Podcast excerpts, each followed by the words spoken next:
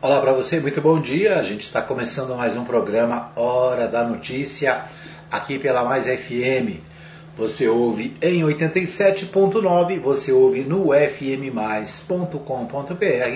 Você tem também a opção do nosso aplicativo da Mais FM, o aplicativo Rádiosnet e também o nosso podcast. Né? Você ouviu aí no comecinho a Pod Mais, é a nossa produtora de podcast Estamos, além de produzir os nossos podcasts da Mais FM, né, colocando à disposição aí para você que quer utilizar essa mídia, essa nova mídia né, que agora está na moda no Brasil. Né? É isso aí.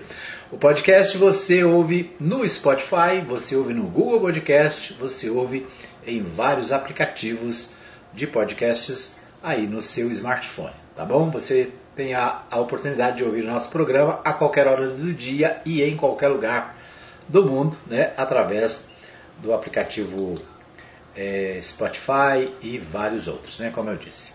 Muito bem, vamos começar o nosso programa trazendo para você as principais informações do esporte. Né? Vamos começar aqui pelo, pelo futebol e a gente vai a São Paulo com Humberto Ferretti que fala sobre o Brasileirão de 2021. Vamos ouvi-lo.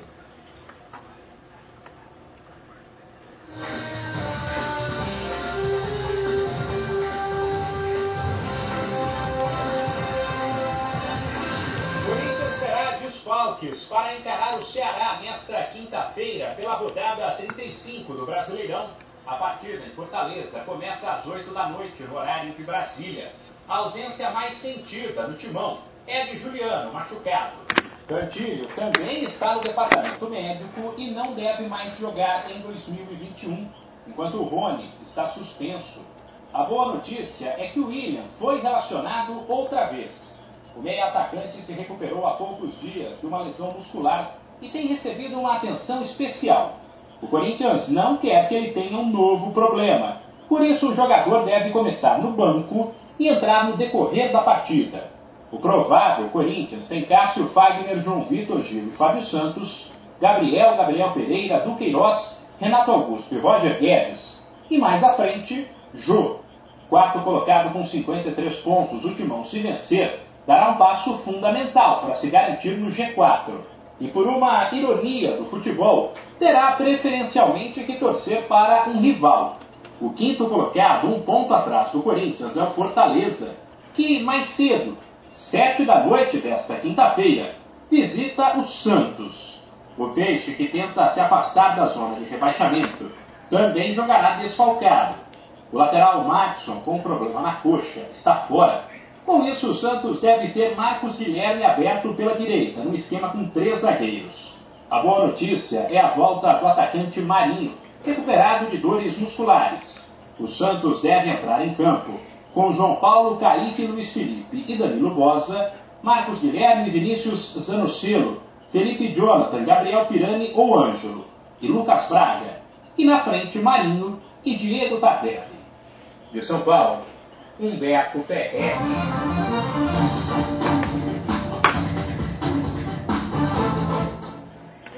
Muito bem, nós ouvimos aí direto de São Paulo Humberto Ferretti falando do Brasileirão. E eu quero lembrar aqui o seguinte: o Brasileirão teve ontem é, dois jogos, né? São Paulo 0, Atlético Paranense também 0. É um resultado que foi ruim para os dois, né? É, teve Fluminense 1, Internacional 0, né? resultado bom para o Fluminense naturalmente. O Atlético Mineiro é o líder do Brasileirão, né? Um abraço aí para o Itamar Santos em Minas Gerais, em Araújos. Ele que é torcedor do Galo, né? Diz que nós vamos tocar aqui logo o hino da vitória do Galo, né? É isso aí. O Atlético Mineiro tem 75, é o primeiro colocado. O Flamengo tem 67, portanto, 67 pontos para o Flamengo, né? São 8 pontos de diferença. O Atlético está na frente, 8 pontos. O Palmeiras vem em seguida com 59, é o terceiro colocado. O Corinthians, né, que o Humberto Ferretti falou aí do seu jogo, o Corinthians é o quarto colocado, tem 53 pontos. Hoje tem Santos e Fortaleza, né? Lá na Vila Belmiro. E o jogo, né, que o Humberto Ferretti falou aí do Ceará e Corinthians às 20 horas no Castelão. Certo? Amanhã tem Bahia e Grêmio. Amanhã tem Chapecoense e Atlético Clube Goianiense. Né? O Atlético Goianiense também que está numa situação aí é, preocupante, né? O pessoal está preocupado com a, pos, a perigo, né? Está perto da zona de rebaixamento aí é o perigo, certeza. Né? Vamos ver aqui como é que está a classificação então. É, os quatro primeiros eu já falei, Fortaleza é o quinto, tem 52, Red Bull Bragantino é o sexto, tem 52 também. O Fluminense tem 51, o Internacional tem 47, é o Fluminense é o sétimo, o Inter é o oitavo. O Ceará é o nono, o Atlético, o América Mineiro é o décimo com 45, né? o Ceará tem 46. O Cuiabá tem 43, é o décimo primeiro. Atlético Clube Goianiense não, é o Atlético Paranaense, tem 42, é o 12. O 13 é o Santos com 42 também. O São Paulo tem 42 também, é o 14. O Atlético Paranaense, o Atlético Goiano agora, sim, o Atlético Goianiense tem 41 pontos, é o 15. Juventude tem 40, é o 16. E aí entra a zona de rebaixamento, né? que é o Bahia, tem 37, o Grêmio de Porto Alegre tem 36, é o 18 o Sport Recife tem 33, é o 19 e a Chapecoense já rebaixada tem 15 pontos, é o 20 né? Então, nesse momento estão rebaix... estariam rebaixados, né? Bahia, Grêmio, Sport e Chapecoense. Está correndo risco aqui o Atlético, né? O Atlético Goianiense que tem é, 41 pontos, o, o Juventude tem 40, o São Paulo tem 42, o Santos tem 42, o Atlético Paranaense tem 42. Então é isso, né? Mais próximos aqui da zona de rebaixamento está o Atlético Goianiense com 41 e o Juventude com 40. Né? O, o último aqui é o Bahia com 37. É isso. Bom, essas as informações do Brasileirão Série A. Vamos dar só uma olhadinha rápida aqui no, na Série B. O que nós temos na Série B? Série B, o Goiás jogou na segunda-feira, venceu o Guarani por 2 a 0. Né? Com esse resultado, o Goiás já está classificado para a Série A do ano que vem. Né? Então, Botafogo, Curitiba e Goiás já estão confirmados na Série A, né? primeiro, segundo e terceiro da Série B e ainda uma vaga né, que está sendo disputada pelo Havaí, deixa eu ver quem mais. Havaí, que tem 61, CRB tem 60 e o CSA tem 59, Guarani de Campinas também tem 59. Então a disputa da quarta vaga aí é para Havaí, CRB, CSA e Guarani. Certo? O Cruzeiro que está nessa lista aqui é o 13 terceiro, tem 47 pontos, né? não sobe mais para a Série A é, permanece na Série B em 2022. Né? O Vila Nova também tem 41 pontos, é o décimo colocado, não sobe para a Série A, mas em compensação permanece na Série B. Quem desce para a Série C, por enquanto, é o Londrina, Vitória, Confiança e Brasil de Pelotas, os últimos colocados, né? Mas ainda o campeonato está em andamento, né? tem que aguardar. É, no sábado, sábado, é sábado 27 do 11, tem Palmeiras e Flamengo é, final da Libertadores lá no estádio Centenário do Uruguai. Né? Os dois times já estão no Uruguai para a partida pela final da Copa Libertadores da América. Né? Então, o assunto aí no, no restante da semana com certeza será Palmeiras e Flamengo disputando a final da Libertadores. É isso, esses os destaques do nosso Bola na Rede de hoje, aqui no programa Hora da Notícia. Muito bem, vamos aos principais destaques é, nacionais. Né? Antes eu quero abraçar o Paulo Afonso, que está com a gente na nossa live. A Maria Nova Silva também desejando um bom dia a todos sobre a proteção do nosso bondoso Deus. Então é isso, né? E você que está aí, deixe seu recadinho também, compartilha nosso programa um abraço para a Lorraine Rezende, né, que faz aniversário hoje. Daqui a pouquinho a gente vai ver os aniversariantes do dia. É, deixa eu ver o que nós temos aqui na pauta nacional. A pauta nacional a gente começa com o o portal G1, é, MDB decide lançar Simone Tebet no início de dezembro como pré-candidata a presidente da República. Então a senadora Simone Tebet do MDB de Mato Grosso do Sul, né? Ela que se destacou bastante na, na CPI da Covid-19, né? Ela foi uma das senadoras mais atuantes na comissão, acabou se tornando aí referência nacional, ficou famosa. Então a, a senadora Simone Tebet do MDB do Mato Grosso do Sul deve ser lançada como candidata à presidência da República pelo MDB. Vamos ver o que temos mais aqui. A estratégia está sendo articulada pessoalmente pelo presidente do MDB, o deputado Baleia Rossi de São Paulo. Com o lançamento da candidatura de Tebet, a legenda quer se colocar no debate da terceira via, principalmente depois da crise do PSDB nas prévias internas. Segundo um dirigente do MDB, a legenda quer ocupar um espaço que até agora está vago. Entre todos os nomes colocados na disputa, não há uma única mulher. É verdade, né? Só homens sendo indicados aí para a presidência da República. O comando do partido está jogando alto na aposta. Um marqueteiro já foi contratado para auxiliar no lançamento do nome da Simone Tebet.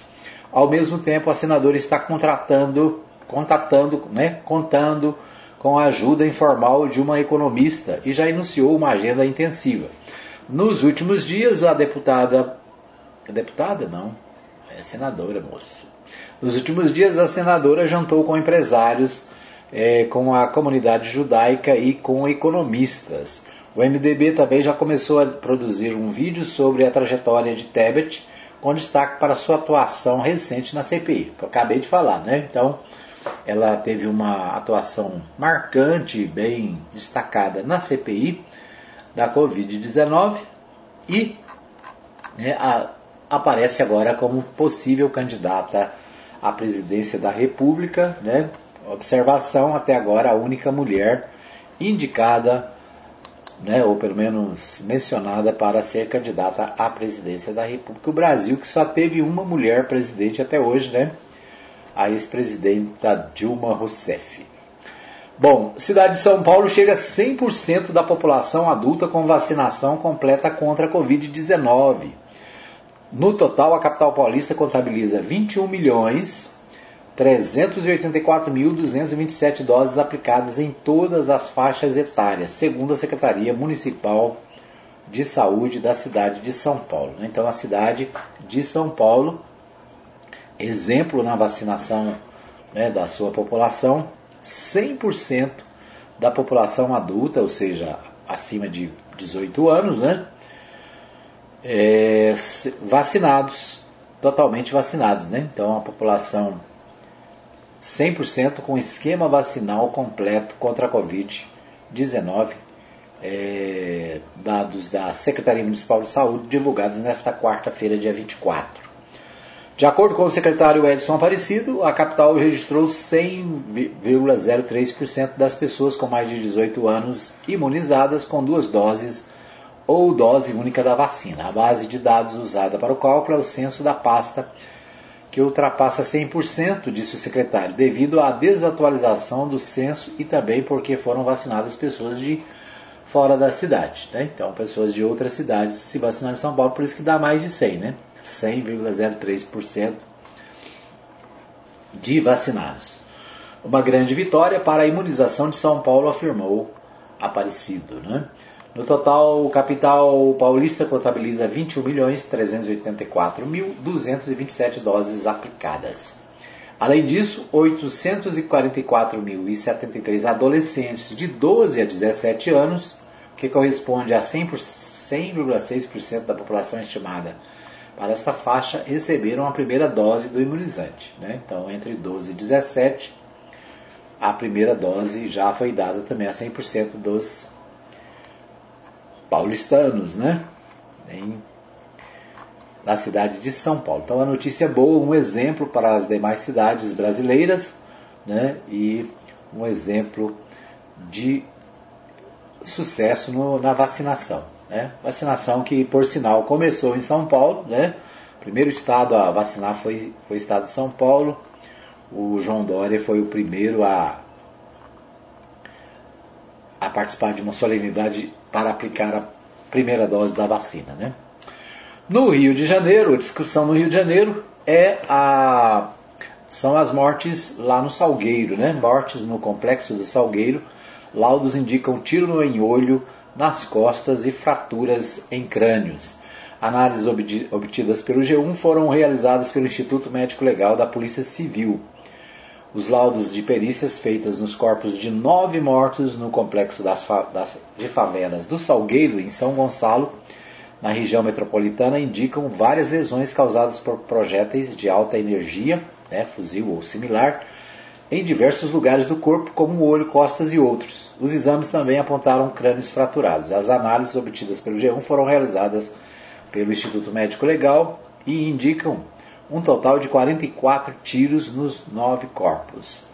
Então, a, o, um dos mortos, né, o Cauã Brenner Gonçalves Miranda, de 17 anos, recebeu nove tiros um no, no, peitoral esquerdo, um no peitoral direito, três na parte de cima da coxa direita, um na parte interna da coxa interna da coxa direita e um na parte de fora do terço inferior da perna direita. Ou seja, né, uma chacina, uma, um excesso de mortes nessa operação policial que está sendo questionada né, pelo, pela imprensa, pelo Ministério Público e setores de segurança do estado do Rio de Janeiro. Muito bem. Vamos ao portal UOL. O portal UOL tem o seguinte: temor de onda de Covid faz capitais do Nordeste reverem planos de Réveillon. O, com a volta do turismo e todo, a todo vapor neste ano, os maiores capitais do Nordeste planejaram realizar novamente as tradicionais festas de Réveillon na praia com fogos e atrações. Algumas chegaram a lançar editais para contratar empresas e artistas para a virada do ano. Entretanto, a alta do número de casos na Europa após a reabertura de vacinação e a vacinação ainda aquém dos índices confiáveis fizeram as prefeituras recuarem e deixarem em aberto a realização dos eventos. Uma tendência a permitir apenas festas particulares menores. Né? Então, eh, no Ceará, o governador Camilo Santana, do PT, foi o primeiro a se pronunciar. No domingo, contrário as festividades de virada de ano. Em publicação em suas redes sociais, disse que eventos festivos com grandes aglomerações e bebida necessitariam de absoluto controle com todas as pessoas comprovadamente vacinadas, além de protocolos sanitários seguidos para minimizar o risco de contágio. Onde não houver controle, não pode haver festa, completou o governador Camilo Santana é, do Ceará. Né? Então, é isso. Né? As capitais do Nordeste, os, as, as, os estados nordestinos preocupados com a volta da Covid na Europa e, é claro, né, isso acende a preocupação é, dos governadores, né, Maceió e Recife? No Recife, editais foram lançados para a contratação de serviços necessários para o Réveillon, mas por precaução foram feitos três tipos de planejamento que variam de tamanho de acordo com a liberação das medidas sanitárias da época. Os editais, porém, deixam claro que a Prefeitura não irá desembolsar recursos até ter certeza da realização da festa e só haverá pagamento de qualquer serviço após ser efetivamente realizado. Né? Então é isso, a preocupação dos, é, no Nordeste, né, o prefeito João Campos anunciou recentemente que pensa em uma festa mais adiante, no Carnaval, e propôs uma união das cinco prefeituras que realizar, realizam os maiores carnavais de rua né, do país, Salvador, Rio de Janeiro, São Paulo e Belo Horizonte, para que decidam critérios unificados e anunciem juntos as ações para o Carnaval, né? ou seja, está pulando pensando em pular aí as festas de fim de ano e jogar para o carnaval. Na verdade, o que, o que, que nós pensamos é vale o bom senso, né? É, as coisas já estão voltando à normalidade, as pessoas começam a se reunir mais, começam a ter eventos é, com. Né, nós vimos aí jogos de futebol essa semana com estádios lotados. Então é, acaba sendo preocupante. Por quê? Porque a pandemia não está 100% controlada. Né? A gente viu aí que São Paulo já vacinou 100% a cidade de São Paulo, né? mas essa não é a realidade de todo o país. Ao contrário, né, tem alguns lugares, alguns, algumas regiões que a vacinação ainda está bem atrasada. Então a, a preocupação é com a segurança e com a saúde dos brasileiros. Né? Fica aí o alerta. Os governadores do Nordeste estão preocupados, outros nem tanto, né?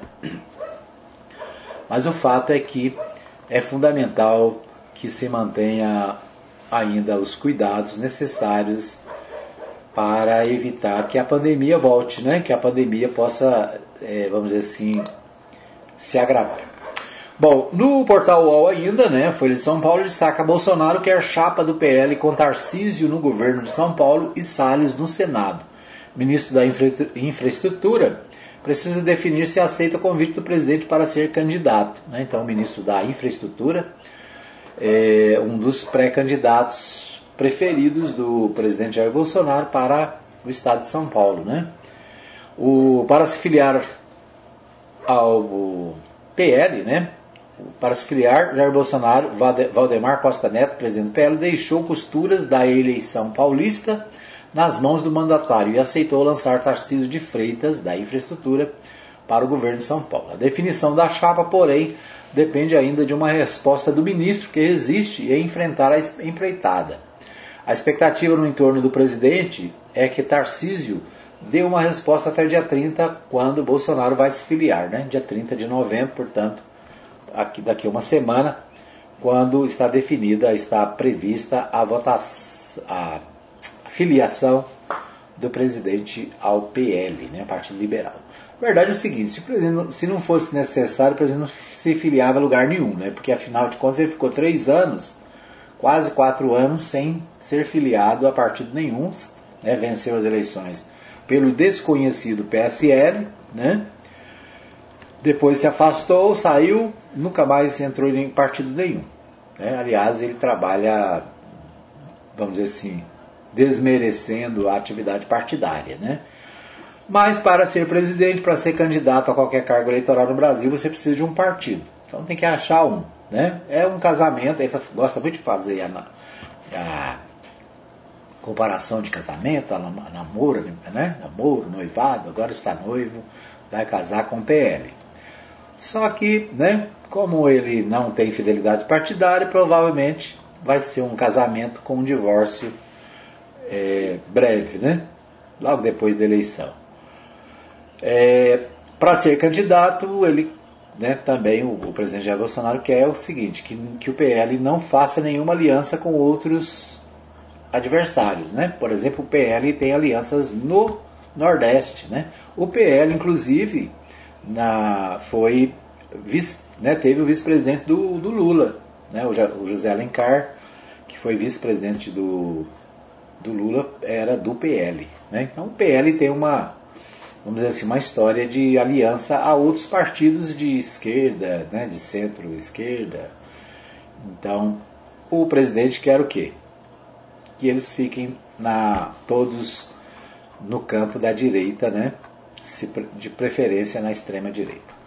Muito bem, esses os destaques nacionais. A gente vai para um pequeno intervalo. Daqui a pouquinho eu volto com os destaques aqui do nosso estado de Goiás. Agora você pode fazer o seu podcast e ser ouvido no mundo inteiro. Seu sermão, sua música ou a sua opinião. Sua empresa na mão de todos e em todo lugar.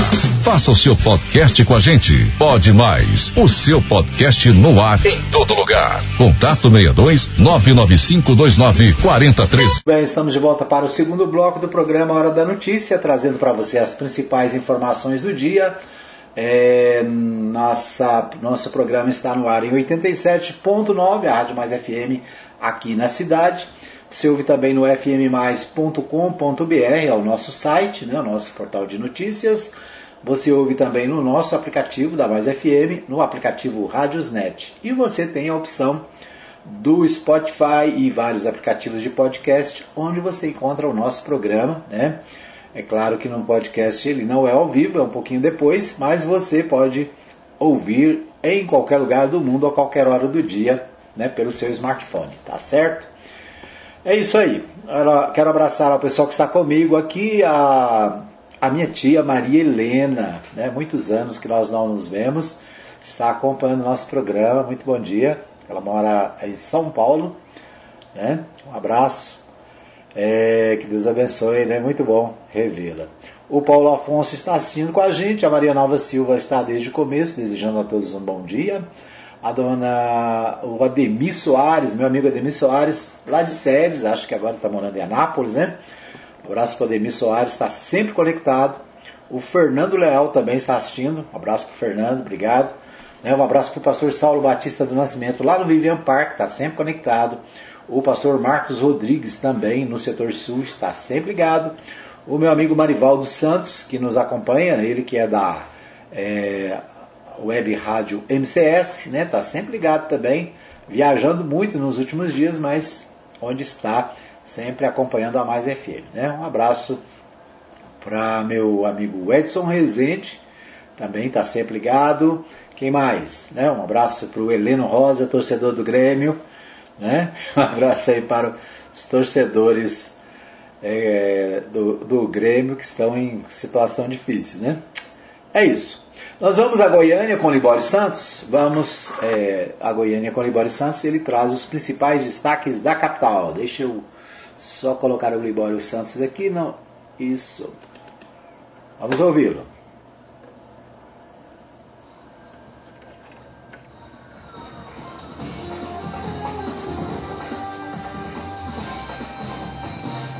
Servidores públicos estaduais continuam defendendo a data base salarial. Aumentam os acidentes de trânsito com mortes envolvendo motos. Cidades cancelam carnaval e festas de final de ano devido ao risco da quarta onda da Covid. Eu sou Libório Santos, hoje é dia 25 de novembro, quinta-feira, e esses são os nossos destaques. Uma notícia que serve de alerta aos motociclistas. Motos estão envolvidas em 73% dos acidentes com vítimas fatais de Aparecida de Goiânia, que é a segunda maior cidade do estado. De acordo com dados da Secretaria de Segurança Pública, em 2021, das 61 ocorrências de acidentes de trânsito com óbitos no município, 46 envolveram motocicletas ou motonetas. Lembrando que, com a alta dos combustíveis, aumentou o número de motocicletas em circulação. Pela primeira vez na história do funcionalismo público estadual em Goiás, todas as entidades estão unidas na reivindicação do cumprimento da data base salarial. A autora participa do movimento 32 entidades. O governo do Estado, através da Secretaria de Economia, já afirmou que não irá cumprir em 2022, o que levou os servidores a se mobilizarem. Na Assembleia Legislativa, o deputado Major Araújo, integrante da Comissão de Segurança Pública, defende o cumprimento da lei. A data base, primeiro, que é um, é um direito constitucional. Então, segundo, que ah, o nosso salário, a inflação, ela vem comendo o salário já ao longo de quatro anos. Nós estamos completando quatro anos sem data base e esse ano foi mais grave que os outros, que a inflação foi muito maior, vai chegar nos dois dígitos. Então, a data base, o maior anseio, porque ela atinge o ativo e o inativo. O governo hoje tem concedido alguns benefícios aos servidores em forma de abono, em forma de auxílios, só os ativos, não os órgãos. Isso não resolve porque não atinge toda a totalidade dos servidores e não atinge principalmente o inativo, que também vive de salário, que dedicou sua vida 30, 35 anos por Estado. Então, a database é, é, é o resgate realmente do servidor, é aquilo que mais interessa e sempre foi assim. No giro pelo mundo do crime. Na cidade de Séries, região central do estado, um suspeito foi preso por receptação de carga roubada. Ele estava em posse de 224 fardos de arroz avaliados em 20 mil reais. Uma jovem de 23 anos foi detida pela Polícia Rodoviária Federal ao ser flagrada transportando 7 quilos de cocaína numa bolsa. Ela era passageira de um ônibus abordado por policiais rodoviários federais na BR-060 aqui na capital. Olha, uma notícia que deve ser avaliada pelas administrações municipais goianas deste final de ano e início de 2022. Várias cidades pelo Brasil estão cancelando a promoção de carnaval, festas natalinas devido ao risco de uma quarta onda da Covid que já atingiu grande parte da Europa. Uma pesquisa realizada por estudantes da Faculdade de Medicina da Universidade Federal de Goiás concluiu que o risco de morte por complicações ocasionadas pela Covid-19 em adolescentes de 15 a 19 anos chega a 37%. Em crianças de 5 a 9 anos, conforme o estudo, esse índice fica em torno de 4,5%. O Ministério da Educação acaba de divulgar dados estatísticos dando conta de que o número de matrículas e unidades da Rede Federal de Educação Profissional, Científica e Tecnológica cresceram 47% em 2020 em comparação com 2019. A Rede Federal Profissionalizante hoje é formada por 654 escolas e institutos federais com mais de 1 milhão 507 mil alunos. Olha, hoje em qualquer atividade da vida, para exercê-la, você tem de ter conhecimento e preparo para tirar o máximo de resultados positivos. Não basta apenas a boa vontade, a boa intenção. Fazer cursos é talvez a melhor opção, né? E várias instituições e entidades promovem cursos gratuitamente. O Sebrae Goiás, por exemplo, oferece inúmeras opções, como informa o diretor técnico da instituição, Marcelo Lessa. Uma satisfação para o nosso Sebrae estarmos aqui com esse espaço para poder apresentar o que, que nós temos para o empreendedorismo goiano. O Sebrae ele tem um portfólio bem extenso, nós desenvolvemos somente no ano de 2021 mais de 50 novos produtos e soluções para os empreendedores. Estamos hoje atualmente com mais de 600 soluções e todas elas estão disponíveis para os interessados.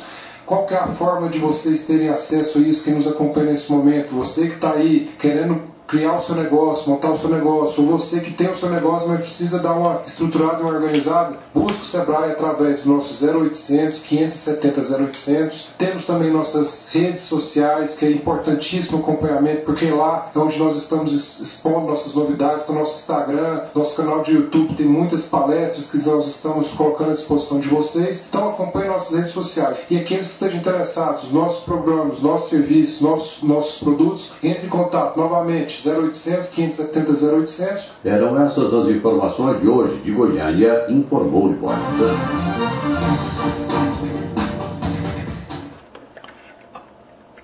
Muito bem, né? Então ouvimos aí o Libório Santos, direto de Goiânia, trazendo os principais destaques do noticiário, especialmente da capital goiana. O portal, vamos aos principais destaques aqui dos jornais de, do Estado, o portal do Jornal Popular destaca o seguinte: Estado confirma bônus a servidores da educação de Goiás. Frequência abaixo de 70% no Enem havia colocado o pagamento integral do benefício em risco, segundo fala da secretaria da secretária né, Fátima Gavioli em vídeo. Porém, apesar do terceiro pior desempenho do país, é, 39.133 servidores serão contemplados em dezembro. Então, é aquilo que o deputado acabou de falar, né? O deputado falando aí em defesa dos servidores, falou do que está acontecendo em Goiás, né? O, o governo não está respeitando a data base de reajuste dos servidores. Isso acaba prejudicando os servidores da ativa e também os aposentados, né? Os inativos. O Estado é, prefere dar é, bônus, né? Bônus e, e ajudas fora da que podem ser tiradas da folha de pagamento, né? A diferença é que uma coisa é o aumento dos salários, outra coisa é um bônus. Bônus é a ajuda, né?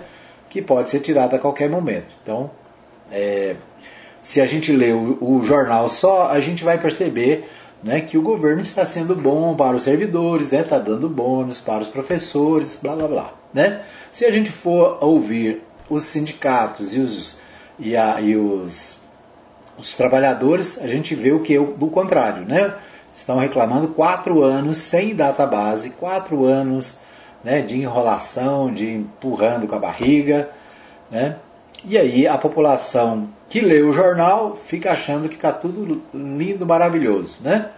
Quando na verdade os trabalhadores estão chorando e sofrendo nesse tempo de pandemia e todas as dificuldades, ainda não têm os seus direitos respeitados.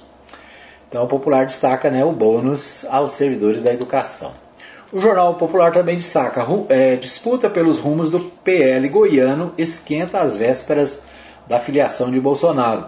O debate sobre os rumos do PL goiano nas eleições do ano que vem esquentou nesta quarta-feira em Brasília, durante as negociações que antecedem a filiação de Jair Bolsonaro prevista para a próxima terça-feira. Qual que é o problema? O problema é que aqui em Goiás o PL já tinha acenado para o Gustavo Mendanha, ex-MDB, para que o Gustavo Mendanha fosse o candidato a governador, apoiado por eles e até né, possivelmente até candidato pelo partido. Né? Assim como vários partidos ofereceram espaço para o prefeito de Aparecida de Goiânia. Com a vinda de Bolsonaro e a, né, quem é mais ligado a Bolsonaro em Goiás? É o deputado Vitor Hugo, né? deputado federal Vitor Hugo, que também é pré-candidato à presidência. Então o que, é que eles têm agora? Um imbróglio, né? Porque o, a tendência e a exigência, inclusive, do presidente da República é que os candidatos nos estados sejam aliados dele. Então, confusão aí para o PL goiano. Né? O portal do Diário da Manhã, né, o Diário da Manhã Digital, também destaca mesmo, o mesmo assunto. Bolsonaro traz conflitos ao PL goiano para 2022. É o destaque do Diário da Manhã. Né? Presidente que assina a ficha de filiação no dia 30 abre crise na legenda em Goiás ao dar preferência para Major Vitor Hugo à sucessão estadual.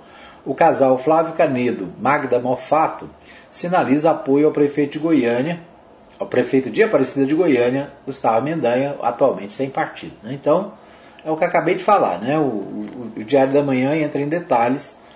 O presidente Jair Bolsonaro prefere o Vitor Hugo, naturalmente, né? que é aliado da, desde o início, e até porque o Gustavo Mendanha tem um perfil diferente. Né? Isso, na minha opinião, indica que o Gustavo Mendanha vai ser jogado no colo do PSDB, né? PSDB que é, pode abrir espaço, aliás, essa conversa já existe, para que o Gustavo Mendanha seja candidato do PSDB em Goiás. É isso, né? Então, vamos ver o que temos mais aqui. Vamos ao destaque do Correio Brasiliense. O Correio Brasiliense, né, o jornal do Distrito Federal, destaca o seguinte: Sabatina de Mendonça na CCJ deve ocorrer na próxima semana. Mendonça, né, que é ex-ministro da, da Justiça e ex-procurador do Jair Bolsonaro, ele ocupou, né, está aqui, né, ocupou o cargo de ministro da Justiça, foi indicado pelo presidente Jair Bolsonaro em julho para ocupar a vaga no STF com a aposentadoria do Marco Aurélio Melo. O Davi Alcolumbre, que é o presidente da comissão da CCJ na, no, no Senado, é a pessoa responsável por agendar, por colocar na pauta esse, essa entrevista, né? Uma chamada sabatina do ex-advogado-geral da União, André Mendonça. Né? Então, eu disse procurador, não, mas é ex-advogado-geral da União e ex-ministro da Justiça. O o indicado, né, segundo o presidente, seria terrivelmente evangélico, como ele havia prometido né, para a bancada evangélica, para os evangélicos que o apoiaram. O Gustavo, o André Mendonça, né, que está esperando por essa sabatina há quatro, mais de quatro meses. Foi indicado em julho, né, agosto, setembro, outubro, já estamos em 25 de novembro. Ele não foi ouvido até hoje. Ele foi indicado pelo presidente, né, mas precisa ser aprovado pelo Senado para ser aprovado no Senado, ele tem que ser ouvido, né? Uma sabatina lá, uma, uma entrevista. Normalmente, né, todo indicado passa na entrevista, né? Não, tá, não tem muita reprovação na história, né? Então é isso. Esse é um dos destaques do Correio Brasiliense, né? Correio Brasiliense também destaca a questão da vacinação no Distrito Federal e né, as preocupações também com as festas de fim de ano. Muito bem, esses os destaques do nosso segundo bloco. Nós vamos para mais um pequeno intervalo. Voltamos daqui a pouquinho com o terceiro e último bloco, trazendo é, mais informações de Goiás e da cidade de Anápolis.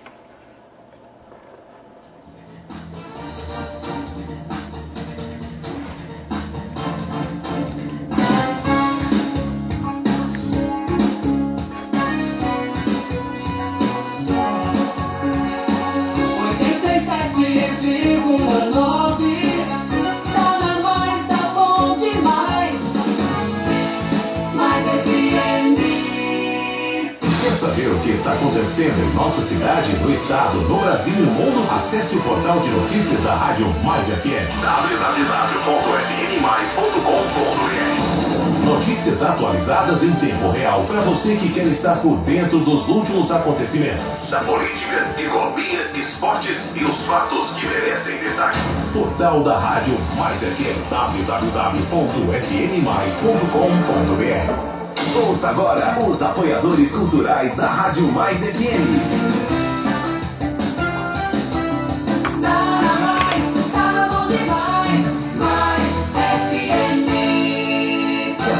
Dentro das notícias de Anápolis e região. Acesse o portal da Mais FM, www.fmmais.com.br. Acesse o nosso site, ouça nossa programação e fique bem informado no maior portal de notícias da cidade, Rádio Mais FM. Ouça agora os apoiadores culturais da Rádio Mais FM. Turismo, translado, viagens, casamentos e eventos em geral. Precisa de van? Transmaster, transportando com responsabilidade e segurança. Ligue agora mesmo e fale com Blades. Fone 62 98575 4992. Quero te ver, quero te ver, quero ver o teu sorriso. Pra de ver de longe, quando eu te olhar, te ver em todo lugar. Ótica Formosa, cuidando suas vidas.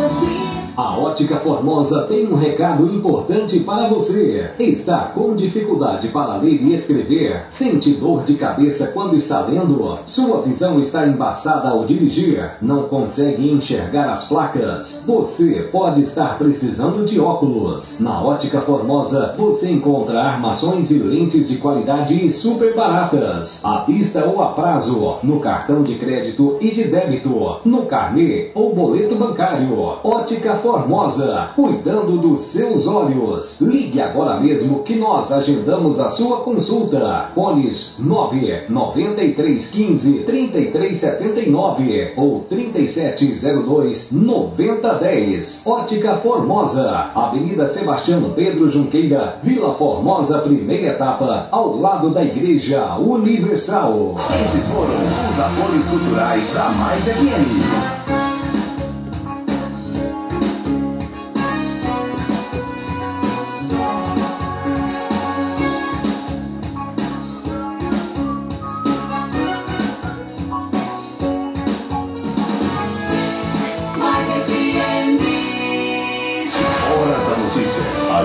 Informação com credibilidade na Rádio Mais. A Assembleia Legislativa está apreciando o projeto do Executivo que trata da lei orçamentária Muito bem, o Libório entrou aí, mas nós vamos, eh, nós vamos daqui a pouquinho ouvir o Libório Santos, que traz direto de Goiânia eh, informações sobre o orçamento, né, a lei orçamentária e a. Tem alguma coisa alta aqui, deixa eu ver o que, que é. Deixa eu abaixar aqui. Isso. Muito bem. Então o Libório Santos daqui a pouquinho participa com a gente, direto de Goiânia, trazendo mais informações sobre é, o, a lei orçamentária do Estado de Goiás, que está em debate pelo Estado afora. Né? Mas antes eu quero parabenizar aqui aos aniversariantes de hoje, a minha amiga Zete Lacerda, né, foi minha colega lá na Prefeitura de Anápolis, é, a, está fazendo aniversário hoje, parabéns a Zete Lacerda. Um abraço também para a doutora Adriana Borges Maciel, advogada, também aniversariante de hoje. A Lohane Rezende de Souza, o Geraldo Arruda, a Ângela Kickshaw, acho que é assim que fala, né? A Rogéria Silva, a Rogéria Silva, o Odair Firmino de Souza e o meu amigo Alex Medeiros, lá da Convenção Batista Goiana, em Goiânia, também fazendo aniversário, e o Silvair Félix. Quem fez aniversário ontem foi o meu amigo Theo Cavalcante, né? O Theo Cavalcante, que é assessor do deputado Antônio Gomide, mora no norte de Goiás, né? Acho que lá em Aruanã, se eu não me engano. Um abraço para o Theo Cavalcante, que é, foi aniversariante de ontem, né? O pastor Jean Carlos, também lá do Parque Brasília, nosso amigo, fez aniversário ontem também. Parabéns aos aniversariantes, né? Que Deus continue abençoando as suas vidas, dando paz e nesse tempo, né? Muita saúde, né? É isso. Bom, vamos a Goiânia. Então, Libório Santos fala direto de Goiânia novamente. Ele traz uma entrevista com o deputado Antônio Gomide sobre a lei orçamentária do Estado de Goiás. Vamos ouvi-lo. Agora você pode fazer o seu podcast e ser ouvido no mundo inteiro. Seu sermão, sua música ou a sua opinião. Sua empresa na mão de todos e em todo lugar. Faça o seu podcast com a gente. Pode mais. O seu podcast no ar em todo lugar. Contato 62 99529 43. Muito bem, então nós ouvimos aí Yuri Boris Santos trazendo direto de Goiânia participação do deputado estadual aqui de Anápolis, o Antônio Gomide, falando sobre a lei, a lei orçamentária de Goiás. Né? De acordo com a lei de regularidade fiscal, o, as, tanto as prefeituras, o Estado e até mesmo a União precisa levar esse debate das leis orçamentárias para a população. Né? Então, a Assembleia Legislativa, como o deputado disse aí, fez reuniões em várias cidades de Goiás, né? Prongatu e várias outras, né? É, que ele mencionou aí, onde o debate é feito pela população. Qualquer cidadão pode participar, né? É interessante para você conhecer o, o, orçamento do Estado e é interessante também para a comunidade que faz reivindicações né, para a sua região e né, para o seu setor. Um dos destaques que o deputado colocou aí é a UEG, né? a Universidade Estadual de Goiás tem 40 polos, ou seja, são 40 localidades, cidades que têm a universidade funcionando. Né?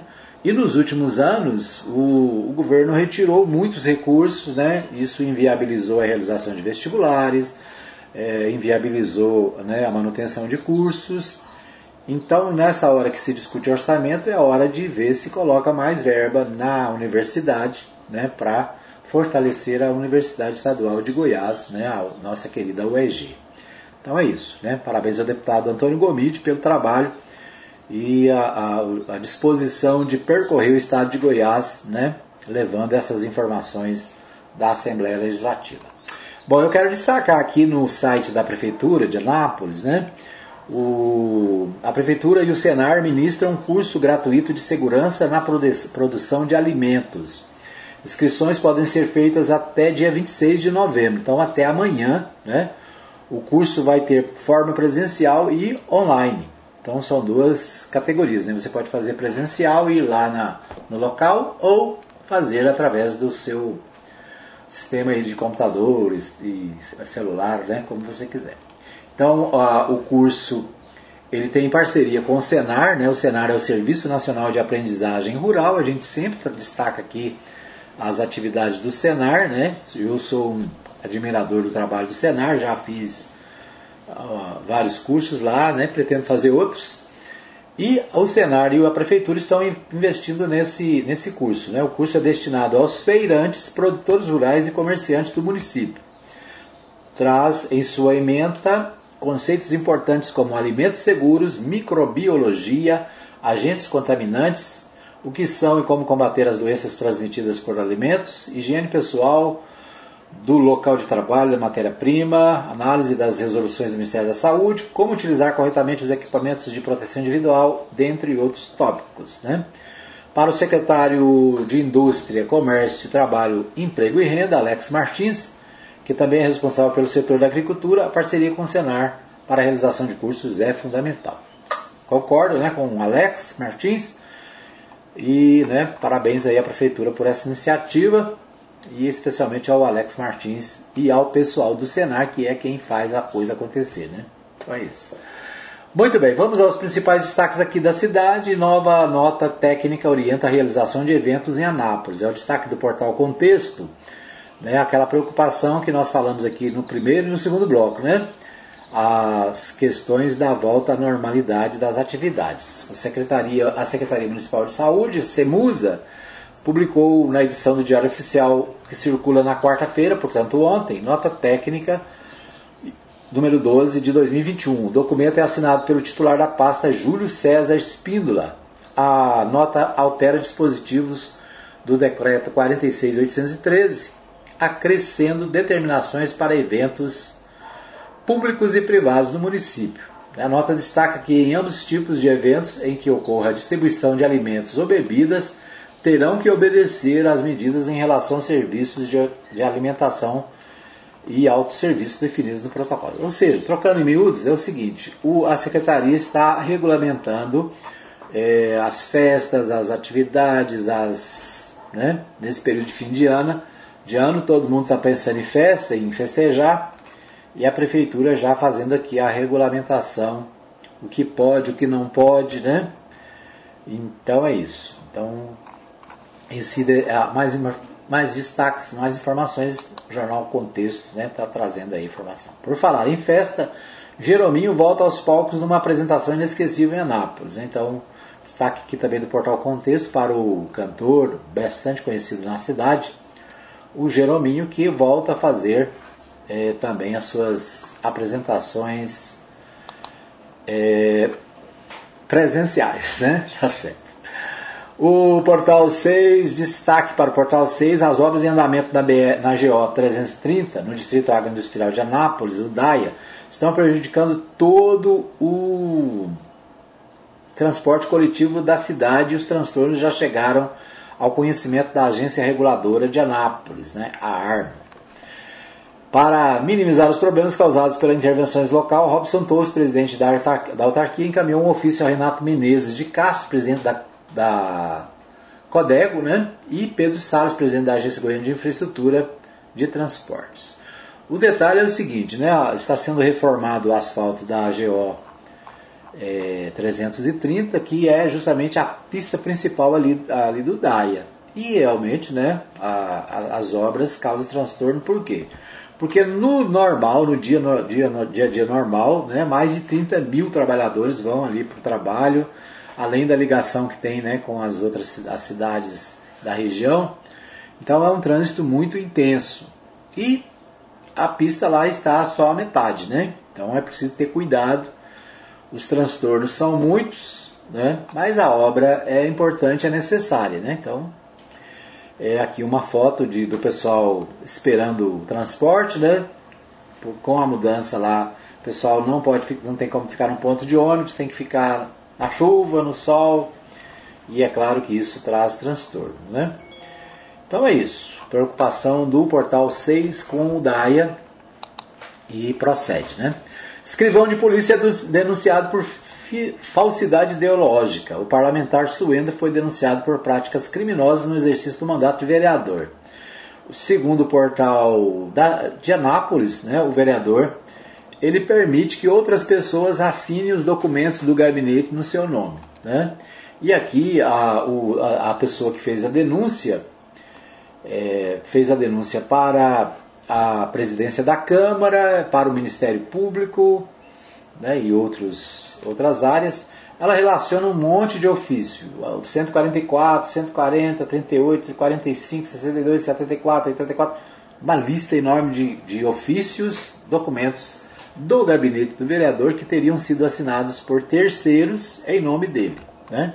Então, uma denúncia de que o, o vereador estaria autorizando outras pessoas a assinar o seu nome, o que é ilegal, né? E então é, essa denúncia do portal está no portal de Anápolis. No portal Anápolis, né, o destaque para projeto de lei que autoriza traslado de animais de pequeno e médio porte em transporte público. Destaque para a, o projeto de lei da vereadora Ciliane da SOS, que utilizou a tribuna para explanar a importância do seu projeto de lei de transporte né, de animais de pequeno, é, pequeno porte no transporte público da cidade. Em outras palavras, né, você pode levar o seu cachorrinho no transporte público. Então, são esses os destaques de hoje do nosso programa Hora da Notícia. Quero agradecer a todos que nos acompanharam, né? A você que nos acompanhou na nossa live. Compartilhe aí o nosso programa, né? Você que acompanhou em 87.9 ou em qualquer outro eh, canal de comunicação da Mais FM, nosso obrigado. Que Deus abençoe o seu dia. Lembrando para você que tem reprise às 20 horas, logo depois da Voz do Brasil, né? E a gente volta ao vivo amanhã, se Deus quiser, às 8 da manhã, direto aqui dos nossos, do nosso home studio, né? Para o mundo inteiro, através da Mais FM 87.9 e de todos os canais da Mais FM. Um abraço para você, obrigado e até amanhã, se Deus